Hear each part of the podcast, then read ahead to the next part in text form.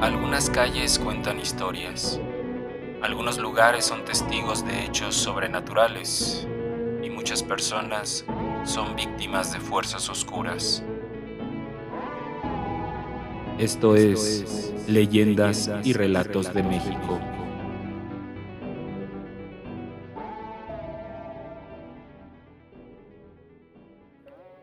En el año de 1649 aconteció lo que voy a relatarles y que dio paso a esta leyenda.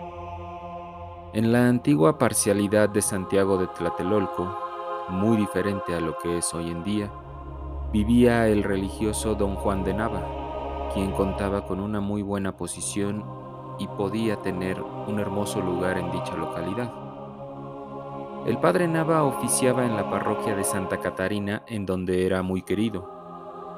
Junto con él vivía su sobrina doña Margarita Jauregui, una mujer muy hermosa que traía locos a todos los hombres a su alrededor, ya que ella se encontraba en edad de casarse, no le faltaban los pretendientes. Entre los pretendientes había un caballero de origen portugués llamado Don Duarte de Sarraza, que según las memorias del obispo de Yucatán, en esa época era un hombre de buena presencia, pero de muy mal trato. En una de las tantas fiestas de sociedad que había en aquella época, los jóvenes se conocieron y después del tiempo de cortejo, doña Margarita cayó enamorada del caballero portugués. Don Juan de Nava, en su papel de protector de su sobrina, se dedicó a investigar la vida del hombre que pretendía casarse con ella, y lo que encontró no le gustó nada. Duarte de Sarraza estaba lleno de deudas contraídas por malas prácticas, además de andar con muchas doncellas de mala reputación, al mismo tiempo que tenía por lo menos dos hijos con mujeres a las que había abandonado. El religioso para proteger a su sobrina desenmascaró públicamente a Duarte dando a conocer la clase de hombre que era pero su sobrina estaba ciega de amor y continuaron con su relación a pesar de la recomendación de su tío. Don Juan enfrentó directamente a Duarte prohibiéndole que viera a su sobrina, así como acercarse a su casa tanto como al puente que los separaba del lugar. Pero esta amenaza no intimidó al empecinado conquistador que siguió con lo suyo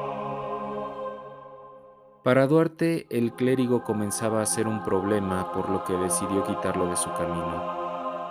El día 3 de abril del año en curso, los enamorados tenían planeado escaparse, pero fue también ese día cuando Duarte vio pasar al clérigo por el puente y decidió dar el golpe definitivo.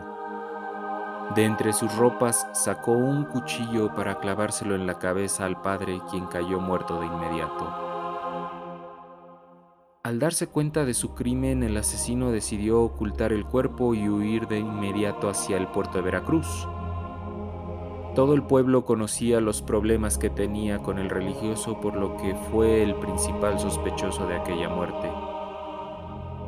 Pasó un año escondido y regresó para reunirse con su amada, pero aquello no fue posible, pues lo encontraron muerto en lo que ahora se conoce como el puente del clérigo. La escena del macabro hallazgo del cuerpo de Duarte dejó helados a los habitantes del pueblo, pues tenía un rictus de terror en el rostro y estaba acompañado de un esqueleto que tenía las ropas del clérigo don Juan y un puñal clavado en el cráneo.